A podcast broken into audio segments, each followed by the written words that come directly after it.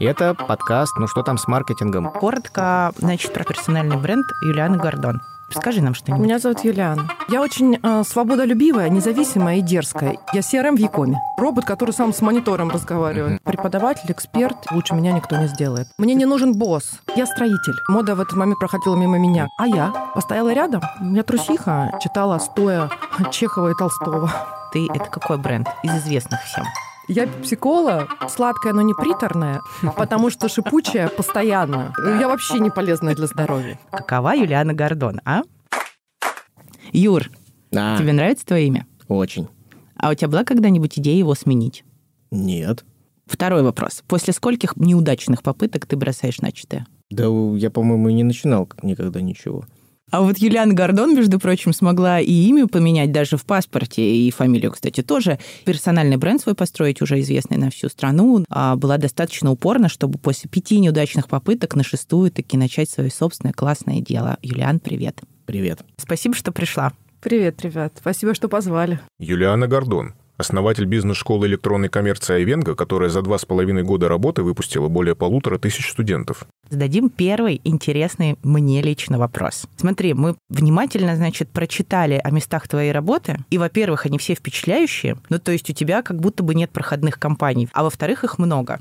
А ты еще молодая девушка. Скажи, пожалуйста, это про непостоянство или про поиск себя? Вот расскажи. Классный вопрос. Меня часто хантеры тоже об этом спрашивают. Но смотрите, я когда-то очень давно прочитала в какой-то книге американской, что э, за три года в компании человек либо может делать все, ну, то есть все, на что он способен. И потом у него уже ну, начинается как бы стагнация. На этот счет есть разные мнения, но вот у меня все, что я делала, самую большую ценность компании, которую доставляла, я делала за 6 месяцев. То есть есть разные люди. Есть управленцы. Вот я, честно, я плохой управленец.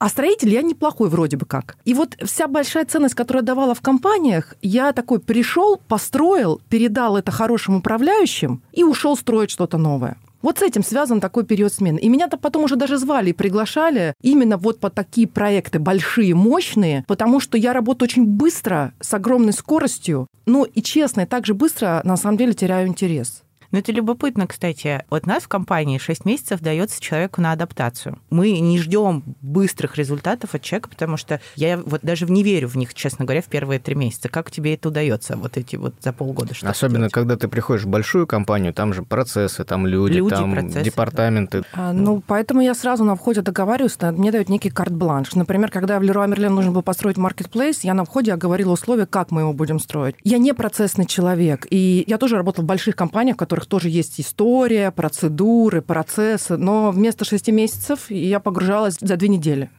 То есть ты делала большую подготовительную Да, да, работу. мне даже, знаете, есть марафонцы, такой. а есть те люди, которые бегут э, Спринтеры. спринт. Я перечислю эти компании, где Юлиана работала. МТС, Мегафон и Билайн, Озон, S7, Fastlane Ventures, PayPal, Эйзел или Руа Мерлен. И Айвенго. Да-да-да. А были какие-то, которые ты не пишешь в резюме, потому Да. что стыдно? Скажешь, какие? Да, ну я Скажи. же сказала, на все вопросы буду отвечать. Астрологическая служба Колизео, но это внутри Fastlane Ventures. Я, А. я э, запустила в России, да, по западной бизнес-модели. Это был такой проект, который я скрываю, но он был очень интересный. Это онлайн-консультация астрологов, короче говоря, онлайн-астрология. Про скорпионов правду говорят?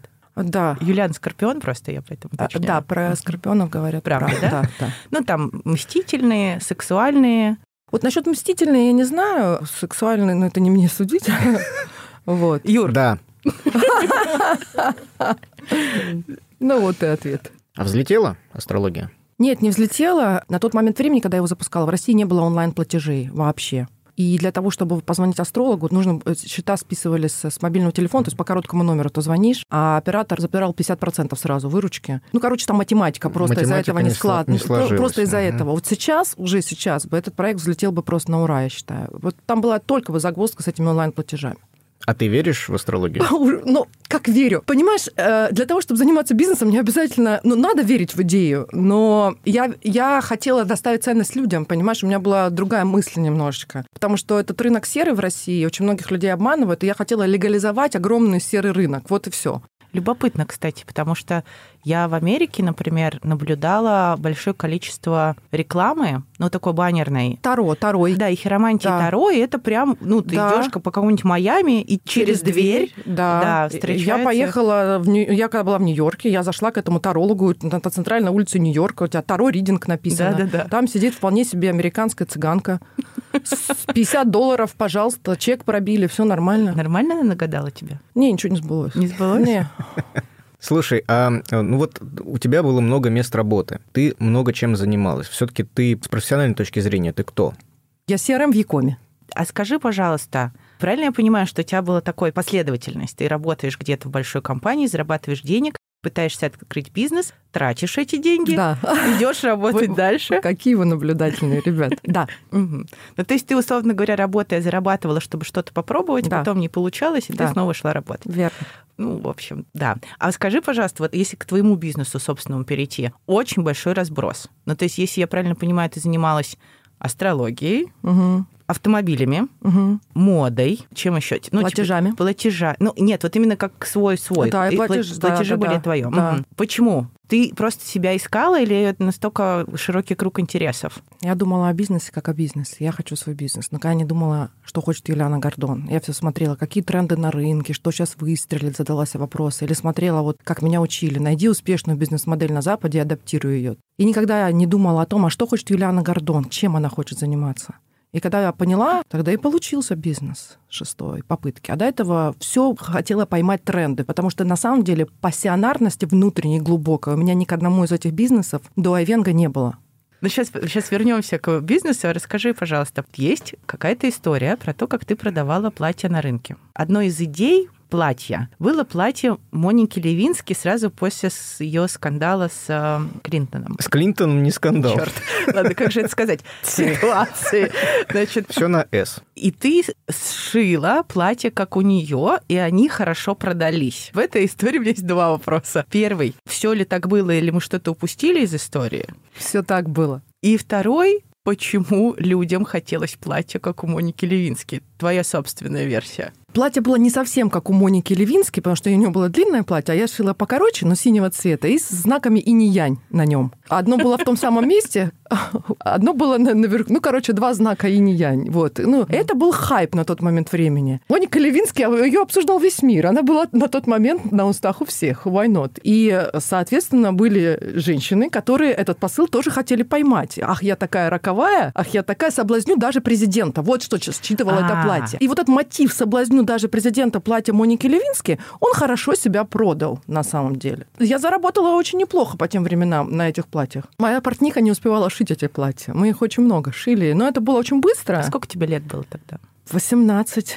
В 18 лет появилась идея открыть свой бизнес. Почему? Тебе нужны были деньги. Девочка, золотая медаль в школе. Вы все знаете. Все хорошо. Вот вспомни мысли. У меня эта идея связана с тем, что я оставлю после себя. То есть я вот всегда думала, ну, хорошо, а если вдруг, ну, там, у меня не будет детей, ну, вот вдруг, у меня их сейчас, кстати, и нет. Ну, временно, но пока нет. Вот что я оставлю после себя? У меня всегда идея была вот это вот, люди смертные, я умру, а что останется?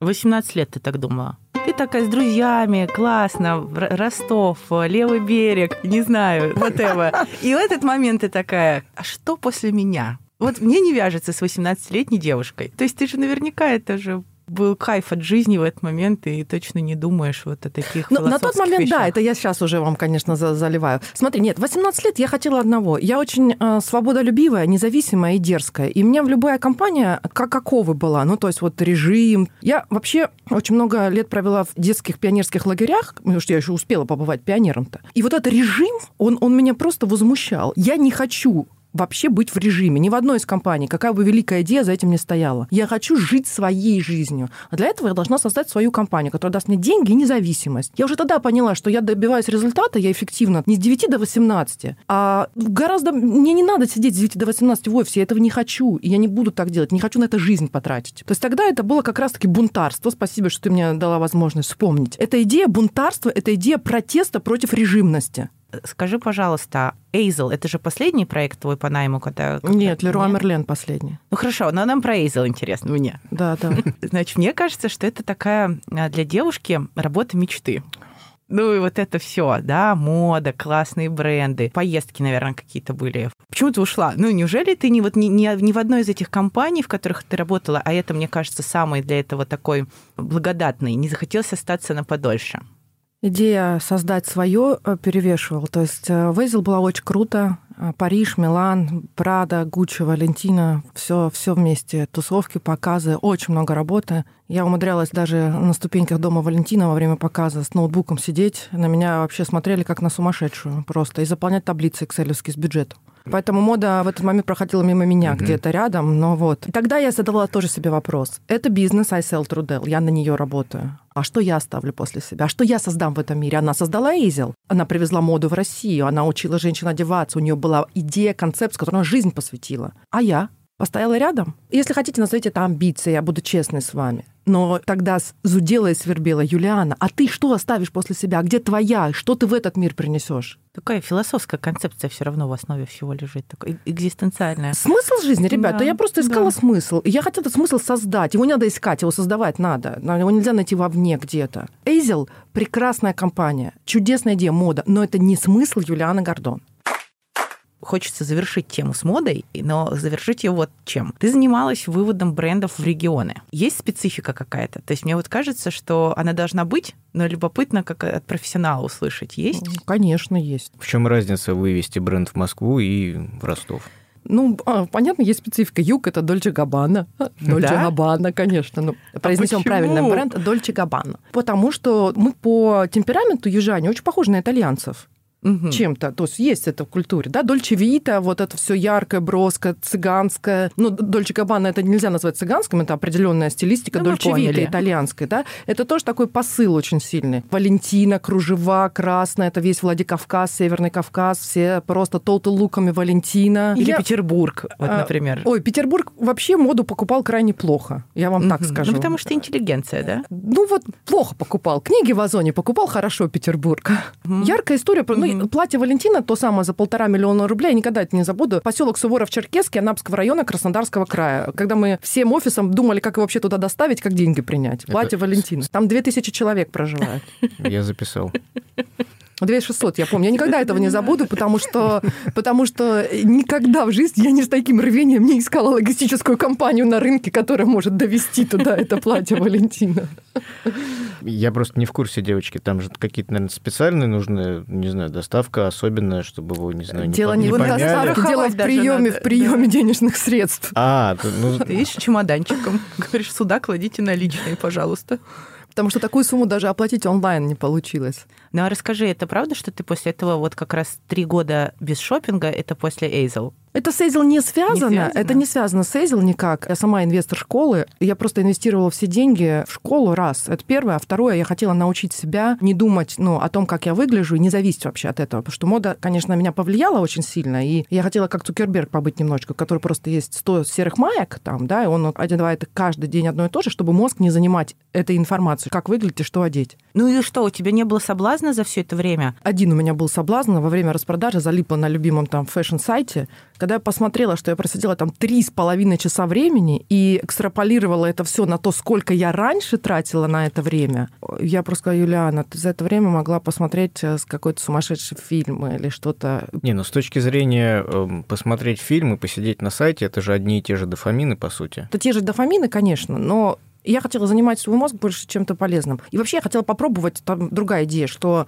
Юлиана, ты можешь не зависеть от этого? Потому что мне казалось, что я от этого зависима. И так и оно и было. Я не была шопоголиком безумным, нет. Но это была зависимость от того, что первое, э, я должна быть обязательно в бренде, иначе все стыдно. А второе, это то, что должно быть все актуально. То есть я должна быть все время в тренде, в теме. То есть, ну, соответственно, это к вопросу личного бренда. Скажи, как бы это разве не является частью личного бренда одежда? На самом деле, я бы покривила душой, сказав, что это не важно. Это важно. Человек не должен от этого зависеть. Ну, это не знаешь, я хожу как гик, да? То есть, нет, ты не ходишь как гик. Да, я не хожу как гик. Просто вопрос именно в том, что ты себя преподносишь вот то, во что ты одета, у тебя вовнутри твоего чувства, вот оно сколько процентов значимости занимает? Mm-hmm. Вот у меня этот процент значимости был на уровне 80, сейчас он на уровне 8 процентов. Он есть. Просто я понизила значимость этого.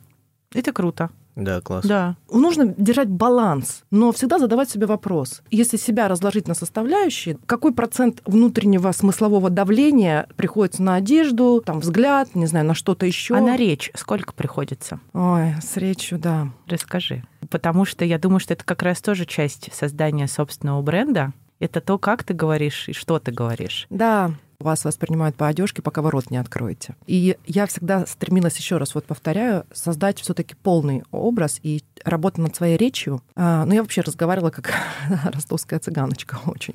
Ну, вот так это получилось. тебе мешало? Очень сильно. Меня за это критиковали. Кулуарно я об этом узнала, меня очень это повредило. Меня за этого не взяли на работу, меня в Мегафоне отправили в ночную смену работать, потому что в дневную я не проходила по, по стандартам речи. Вот это да. Да-да-да, это, это прям сильно мешало моей карьере. А во-вторых, на переговорах э, с важными людьми меня это выдавало. У меня еще был э, стилистический образ очень яркий местами. Меня несколько раз отправляли домой переодеваться. Я помню три раза, когда меня отправляли домой переодеваться. Я должен задать этот вопрос. Во что ты была одета? Броско и по-цыгански. Ну, расскажи про речь. Ты в какой-то момент ты поняла, что тебе, ну, не знаю, говор ростовский мешает, например, делать карьеру. И ты такая, пойду-ка поработаю с этим. Правильно я понимаю? Или какая-то другая ну, да, ну да? да, но я очень ценю конструктивную критику и вообще критику, потому что это основной фактор роста у человека. Можно обидеться, а можно это воспринять и исправить. Я очень благодарна тем людям, которые сказали мне в работе э, или критиковали меня, вообще сказали, да какой она директор, мне там я претендовала в Озоне на очень серьезную позицию, сказали, да какой она директор с такой речью вообще позорить э, людей будет. Юлиан, прости, это все таки про акцент или про лексику, про слова, которые ты использовала? Или... А, это про акцент в большей степени. Угу потому что лексику ты можешь контролировать, ну, когда я ты... вот об этом, да. Акцент и интонация, и вот все это, ну, как бы говор это называется. Провинциальный говор — это типичный провинциальный говор, южный. И что ты с ним сделала-то? Я сейчас не год, слышу его. Год в школе телевидения Останкина и с частным преподавателем. Я пошла в школу телевидения Останкина просто потому, что на тот момент времени это была одна из лучших школ, в том числе по технике речи. Я пошла на специальность телеведущая для того, чтобы меня научили говорить. Потому что когда ты, это телевидение, прямые эфиры и радио, соответственно, там очень сильные педагоги. Экзамен сдала по технике речи, по-моему, с третьего раза. Занималась частным преподавателем. Читала стоя Чехова и Толстого. А если бы ты сейчас нанимала себе директора и пришел бы человек с говором, ты бы взяла? Конечно, несмотря на... конечно, взяла бы. Несмотря... Я не считаю, что говор — это...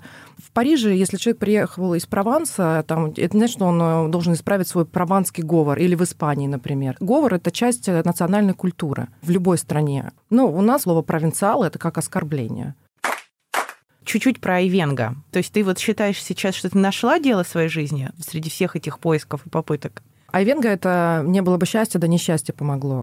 Я очень много уволила людей будучи топ-менеджером. И в определенный момент очень сильно начало давить на психику, на мою это. А почему увольняла? Ну, потому что очень э, сложно найти на рынке, очень мало было профессионалов. Вот еще пять лет назад, до того, как начали процветать онлайн-школы, и, соответственно, я пошла преподавать в вышку, высшую школу экономики. Я написала программу, как раз когда в Индии путешествовала, я там написала программу образовательную. Я, я решила преподавать просто потому, чтобы отдавать свои знания, которые в меня вложили компании сама, людям просто. Да, я преподавала, мне это вообще как бы занимало много времени. Я по субботам преподавала, поэтому я не могла себе в пятницу даже пойти позволить расслабиться, потому что я должна была в 10 утра в субботу ехать в вышку. Потому что я таким образом как бы грехи замаливала. То есть это не потому, что это часть бренда? Нет, нет, нет, это, это вот еще раз, это я к этому шла очень поступательно. Меня когда сделали тренером в Мегафоне 20 лет назад, я уволилась и сказала, я никогда в жизни больше не буду преподавать никому ничего. А и... почему?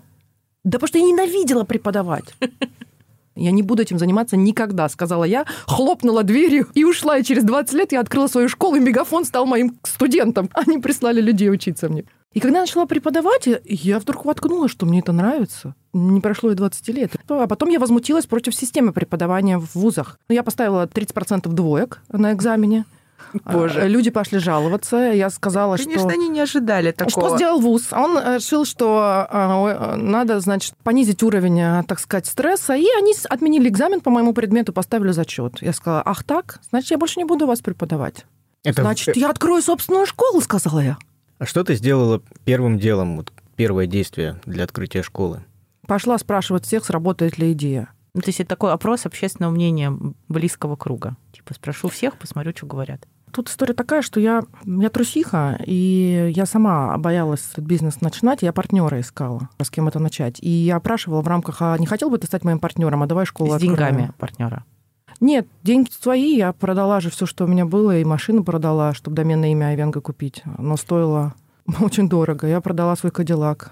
Это важно купить хорошее доменное имя? Очень важно. В твоем случае. Нейминг было? это важно. Ну, конечно, Айвенга это же шифр.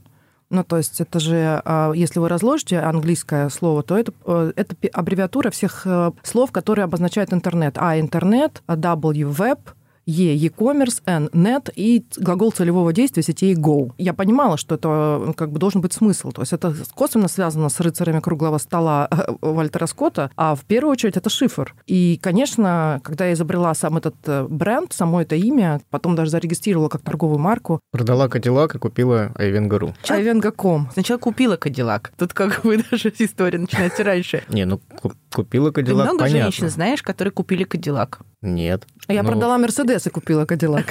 Вот э- э- это, это понятно. Ну, то есть Кадиллак это какая-то тоже, не знаю, это какой-то символ. Кадиллак это Это круто. эс- эскалейт был или У меня был не Escalade, а у меня был CTS-4, а, почти 300 лошадиных сил, купе. быстренький 300 такой? лошадок, купе с белым кожаным салоном, а, бомбический Кадиллак. И реально за домен ты его отдала. Да. Домен принадлежал немцу, avenga.com, международный. А я сразу сказала, что все, global, go global. Пока еще не пришла на международный рынок, но приду. Слушай, ну не легче было придумать другой шифр, не Айвенга. Нет, бренд это важно, ребят. Я рассматриваю это как инвестиции в, в большое дело. Спросишь свой любимый вопрос? Нет, я стесняюсь. Да давайте, давайте. Юлиан, какие мужчины тебе нравятся? У Темпераментные. женщины, какие... Темпераментные мне нравятся Воу. мужчины. Ну, то есть. Дольче Габбана. Ну, типа того, да. Мне нравятся мужчины с огоньком. Ну, который может и если что... Нет, э, нет, если что, нет, точно, но он должен быть яркий, он должен быть э, эмоциональный. Знаете, я не люблю ни мужчин, ни людей вот э, с температурой 35,5, как я говорю. Вот я не могу сказать, какие мужчины мне нравятся, я могу сказать, что мне нравятся те, с кем я как бы есть вот этот клин-кланг. Интеллектуальное совпадение есть, ценностное. Ну, то есть, например, если э, мужчина жадный, все, для меня это табу, потому что это моя собственная ценность, там, щедрость, да, или если он там не может милостыню дать, там, да, если у него просят и так далее. Моральное совпадение ценностное, интеллектуальное, эмоциональное и физиологическое очень важно. Ну, то есть, вот для меня это важно. Ты все равно человека воспринимаешь через призму тебя самой. Всегда. Ну, а есть чем ты готов пожертвовать вот из этих пяти пунктов? Ну, например, секс идеальный, ценности великолепно все, не жадный, воу, раз и с мозгами что-то не то. Ну вот, готова ты пожертвовать интеллектом, если все остальное классно? Не, Нет? а-а. Ну, не- поэтому, не, было поэтому, поэтому, к сожалению, вот одна до сих пор. То есть нет сейчас человека, у которого... М-м, Мгм. м-м. Ты грустишь из-за этого или ты, да, да? да, я грущу, да. Ну, а ты делаешь что-то, не знаю, на Тиндер ходишь там? Я и Тиндер была, и я на самом деле хочу тоже сказать, я в брачное агентство обращалась, потом выиграла у них суд, и деньги обратно забрала. Ого, подожди, это вообще прекрасно. Можешь рассказать?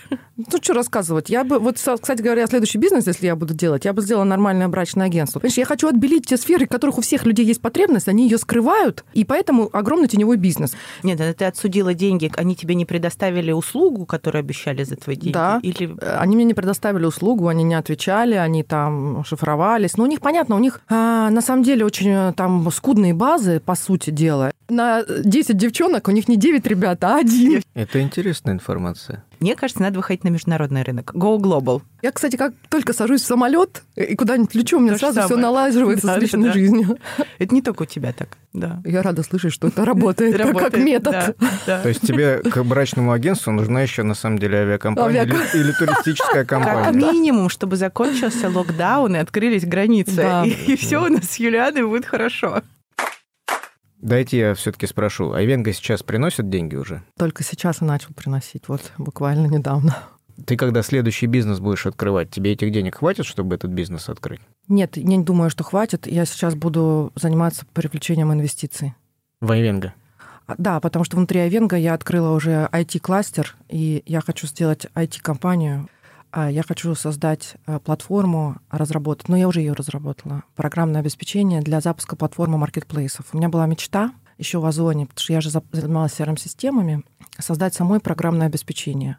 Я хотела создать э, софт. Почему? Меня тут научили, что в чем минус бизнес-модели Айвенга. Айвенга — это компания, где если у спикера пропадет голос, компания закроется. То есть это компания, которая держится все равно на моем личном бренде. Это надо понимать. И я это понимаю. Соответственно, у меня не может быть там пассивного дохода потому что если я преподаю, идет доход. Если я не преподаю, доход не идет. Там есть другие преподаватели, это понятно. Но все равно это компания, которая драйвится как Тиньков, э, Тиньков банк. Ну, то есть компания, которая неотделима от личности. Да? Для того, чтобы компания была отделяема, нужен независимый продукт. И этот независимый продукт, это как раз-таки, вот я думала внутри Айвенга IT-кластер и сделать это программное обеспечение. Я его сделала. Но сейчас у меня инвестиции уже закончились. Я буду поднимать инвестиции. Это вот проекты будущего. То есть Авенга, я хочу, чтобы это была не школа, я хочу, чтобы была кластерная модель, три как бы кластера школа, образование, Авенга маркет, и третье — это софтвер. Что я больше всего боюсь? Я не в Якоме уже два года, и мои знания практически, они на пределе. То есть они устаревают очень быстро, Яком живет динамично. У меня вопрос, чему я буду учить через два года студентов, если я уже не в бизнесе. единственный ответ на этот вопрос, ребят, это то, что мне нужен собственный Яком. Все. А у тебя хватит сил еще яком держать? Ну, то есть это же потребует от тебя стопроцентного вовлечения, чтобы быть в тренде якома. А, у меня выхода другого нет, а когда нет выхода, сил всегда хватает. Ты это осознанно создаешь бренд Юлиана Гордон, или скорее это так случилось, а потом ты такая поняла, что у твоего имени есть какой-то бренд, и начала немножко его там в какую-то сторону вести. Или это сознательный, э, там, дисциплинированный подход к тому, что я хочу сделать бренд вот такой. Для этого мне нужно раз, два, три, четыре, пять. Ну, не так, что я села и написала лист, э, бизнес-план, как я буду себя, из себя бренд делать. Нет. Так... То есть, когда ты меняла имя с Юля на Юлиана, не было мысли, что ты... Да была мысль, что меня, знаете, э, называли меня Юлька Глухова. Да? Вот Юлька Глухова из Ростова-на-Дону, но ну, она не могла пробиться туда, куда я хотела пробиться. На уровне даже восприятия. Вот. Поэтому я себя переименовала, переодела и переговорила. То есть вот эти три перья, их нужно было сделать. А можно я спрошу, все таки ты думаешь, что сохранив какую-то свою аутентичность, нельзя достичь успеха? Можно, конечно, но мне хотелось, чтобы внешнее позиционирование, оно сразу само за себя говорило, и мне не приходилось его формировать. Слушай, ну ты же попросила тебя Юлианой называть еще в школе, по-моему. Я уже тогда бунтовала, что в классе 3 Юли. Я, я не понимала, в чем уникальность людей, почему их одинаковыми именами называют. Это было 3 Юли, а в школе училось 4 Глуховых, все мои сестры. Я идентичность потеряла. Как-то это все очень осознанно для для маленькой для, девочки для, для школьницы, Глуховой. Да. Я бунтарка была, я всегда бунтовала, что э, почему-то три человека с одинаковыми именами, что изобретательности не хватило новые имена придумать. Ты фантазировала на предмет того, как бы ты назвала так детей, чтобы мне пришлось менять свое имя потом? Девочка Лея. А... Как принцесса. Лея. Да. Если сын, то э, либо Филипп, мне просто нравится это очень имя, либо Давид. А если Дэвид. две девочки? Оп. А, это вот сценарий не предусмотрено. Что с фамилией? Расскажи историю про создание фамилии Гордон. Фамилию я уже в осознанном возрасте сменила. Очень долго искала фамилию, вы знаете, и прям сказала потом, первая фамилия, которую я услышу, она мне просто понравится, я ее возьму. И моя подруга у меня в комнате, у нее позвонил телефон. Она берет трубку, звонит наш общий друг из Германии. А она берет трубку и говорит, привет, Гордон. Я такая, так, так, так, так, так, секундочку. Так же, как Сайвенга. И я пишу на бумажке Гордон, гордый Дон, а я донская казачка, батька Дон. Вот Класс. она. И я нашла. Хотя это еврейская фамилия, даже не знала об этом. Слушай, ну а был какой-то расчет на то, что тебя будут принимать за однофамилицу известных Гордонов, и это как-то тебе поможет? Ну, я да не знала до школы телевидения Останкина про Александра Гордона, потому что у меня в доме нет телевизора последние 12 лет. Я телевизор не смотрю от слова совсем, вообще. Ну вот ты поменяла имя и фамилию. Что у тебя изменилось в жизни? Ничего не меняется. Все меняется, начинает в жизни, как только у вас меняется собственное восприятие себя. У меня собственное восприятие Юлианы Гордон. Я Юлиана Гордон пыталась стать 10 лет после того, как поменяла имя и фамилию. Юлька Глухова периодически пробивалась и не давала мне это сделать. Ну, а скажи, родители, мама, мама не была против смены фамилии имя и не говорила тебе, дочь, ну, что это, что это такое? Мама мне сказала очень простую фразу. Ты в своей жизни делаешь все, что тебе э, нравится, если это не вредит э, флоре, фауне, детям и беременным женщинам. Я родила Юлю Глухову, и так будет всегда. А ты можешь быть кем угодно. А, ну тоже неплохо. Какой бренд сейчас сильнее, Юлиана Гордон или Айвенга? Хороший вопрос. пока личность сильнее, чем компания, которая строит. Вот это большая проблема. Да, так и есть. Наверное, все таки Юлиана Гордон сильнее, но вот моя цель основная — сделать Айвенга брендом, который переживет меня на сто лет. И я сейчас смотрю, там, Билл Гейтс, да, отделяем он от Microsoft, отделяем. 40 лет у него заняло отделиться. Но я очень надеюсь, что у меня есть эти 40 лет. Мы тебе желаем даже, чтобы у тебя было больше, чем 40 лет. Спасибо большое. Ты какие-то маркетинговые инструменты используешь для того, чтобы бренд продвигать не Айвенга, а свой собственный? Конечно, вот публичные выступления – это очень хороший способ продвижения личного бренда, отличный. Но ты считаешь, что любому человеку нужен персональный бренд? Бренд нужен любому предпринимателю, я так скажу. Любое создание бизнеса, компании, оно начинается с того, что ты вкладываешь свой личностный смысл в дело, которое ты создаешь. Вот эта позиция, у меня пять раз не получился бизнес, но получился на шестой. Она тоже часть бренда? Ну, то есть ты ее сознательно педалируешь это, или ты просто не считаешь нужным это скрывать? Я рассказываю об этом, и в том числе, там, что я в брачном агентстве там была, или я занималась астрологией, чтобы, возможно, ну, как бы вдохновить людей пробовать. То есть я определенный образовательный посыл несу. Поэтому я рассказала про это пять раз, что, возможно, сейчас слышат люди, которые один раз делали, не получилось. И отчаялись. И, и... Да. И здесь чему я хочу научить? Что если вы приняли решение строить компанию, делать этого а пока последние штаны себя не продадите. Ты год путешествовала по Индии и жила в Мумбаи. Подожди, год или не год? Давай выясним здесь. Ну, полгода. И в Мумбаи жила. Да. Почему? Как так случилось? Шантарам ли это? Шантарам. Ну, это действительно, там, э, это город Ули, он зудит постоянно, там невероятные звуки. Я переносила вылет четыре раза. Я жила в отеле Гордон там. Они все думали, что я внучка или правнучка э, основателя, Класс. который при, приехал из Англии во, во времена английской, когда Индия была английской колонией, и женился на индианке. И они, я поскольку внешность-то у меня соответствующая, э, они вообще не поняли. Они думали, что я та самая смешанная индианка. И его, они даже меня не спросили. Я потом просто посмотрела и думаю, как так? Э, номер у меня стоит гораздо дешевле, чем расценки в отеле. Они мне там скидку максимальную предоставили автоматически. Но ты отель, когда выбирала, ты выбирала по, по фамилии его? Э, а он, Символично. Он, он в центре, возле там даже пристани, да, возле знаменитого кафе Леопольд. Я увидела отель Гордон, думаю, ну мне сюда, мне кажется. А я после медитации еще, и когда ты видишь такие вещи, ты просто не Ну я смотрю, ты вообще про символы, да? Айвенга, а, Гордон, Гордый Дон. Да, я про то, чтобы создавать смыслы. А Индия поменяла в тебе что-то? Я занималась практическими методиками, просто работы со своим сознанием. И это меня поменяло, не сама Индия. Ты успокоила свой беспокойный ум или про что это? Я так скажу. А, то, чему она вообще учит, и Индия, и медитация. Воспринимать каждый момент твоей жизни как единственный, уникальный и очень ценный. Это все учит осознанности, Индия в том числе. Плюс это то, что я научилась контролировать свои мысли, потому что они формируют твою реальность, твою жизнь. Это умение, это не во мне поменялось, это скорее умение, которое я приобрела. Мы тебе желаем большого счастья, удачи, чтобы Айвенга прожил минимум 101 год. Спасибо, это важно. А, и вообще большого человеческого счастья. Спасибо тебе Спасибо. большое, что ты к нам пришла. Спасибо, Спасибо ребят. Спасибо вам большое. Не расходимся, пока не услышали анонс. В следующий раз мы будем разговаривать с мамой троих детей и главой некоммерческой организации, которая помогает семьям с детьми с аутизмом. Причем тут маркетинг? Очень даже причем. Таким организациям тоже нужно продвижение в госструктурах, в обществе, среди семей, которые нуждаются в поддержке. И это одна из самых сложных сфер для продвижения. Вот и поговорим с Леной Богородниковой о том, что там с маркетингом. Света, что мы должны были еще сказать?